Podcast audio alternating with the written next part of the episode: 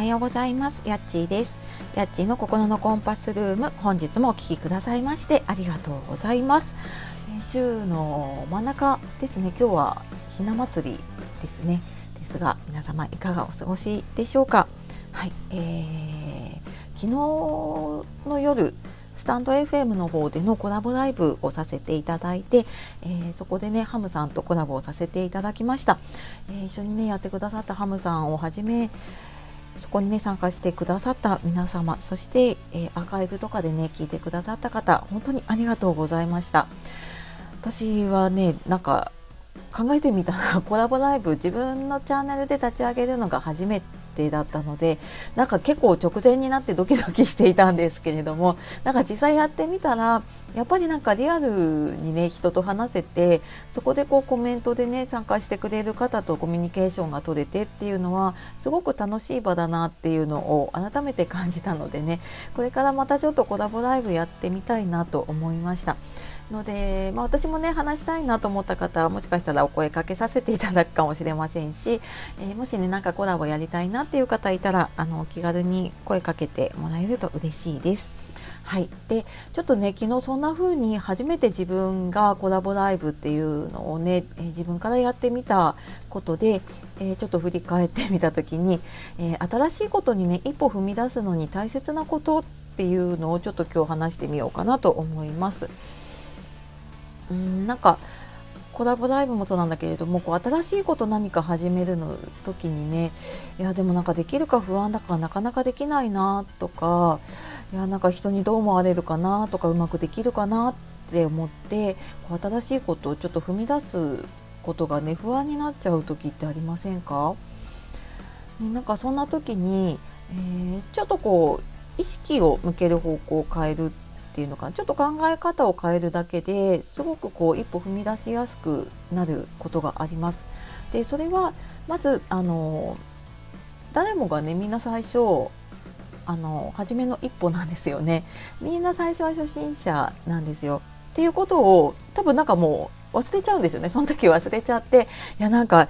すごい人ばっかりだしって思うんだけれども誰にでもその最初のねスタートの時はあるのでなんか自分がちょうどそのスタートの時になったんだなっていうふうに思えばすごく楽になるなって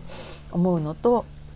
あとはこれ私がねあの心理学学んでた時の恩師の言葉なんですけれども、えー、できるできないよりもやるかやらないかに意識を向けるっていうことをよく言われていました。でこれなんかどういうことかっていうとやできるできないできないって自分で決めてしまうともうねできない理由言い訳を探しちゃうんですよね。あのあ時間がないなとかちょっとまだ今の自分にはできないなとかっていや私もちょっと今言っててあよく言ってるなと思うんですが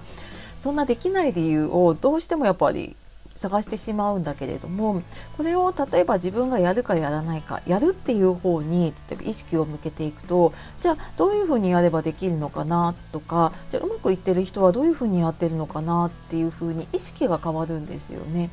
なのでなんかできるかなできないかなって思っているよりもこうやるかやらないかっていうところでやる方に意識を向けていくっていうのがすごく大事だなっていうふうに思っています。はいでまあ、あとはねやっぱりその、まあ、何のためにやるのかとか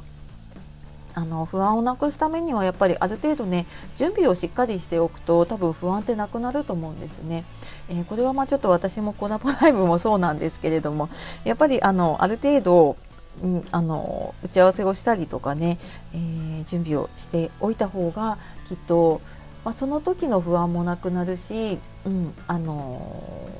なんだろうな一歩踏み出しやすくなるんじゃないかなっていうふうに思いました。はいというわけで、えー、まあ、私もねコラボライブに関しては、えー、特になんかこう目的っていうよりは本当に自分がそういうふうに人とコミュニケーションを取る場にしたいなとか、まあ、自分の話す練習だったりとかもあるんだけれども、まあ、そんな感じでちょっとやっていけたらいいなと思っています。はいで、えー、まあ、そんな感じで今日はですね新しいことに一歩踏み出すのに大切なことっていうことで、まあ、初めはねみんな初心者だからできるできないよりもやるかやらないかに意識を向けてい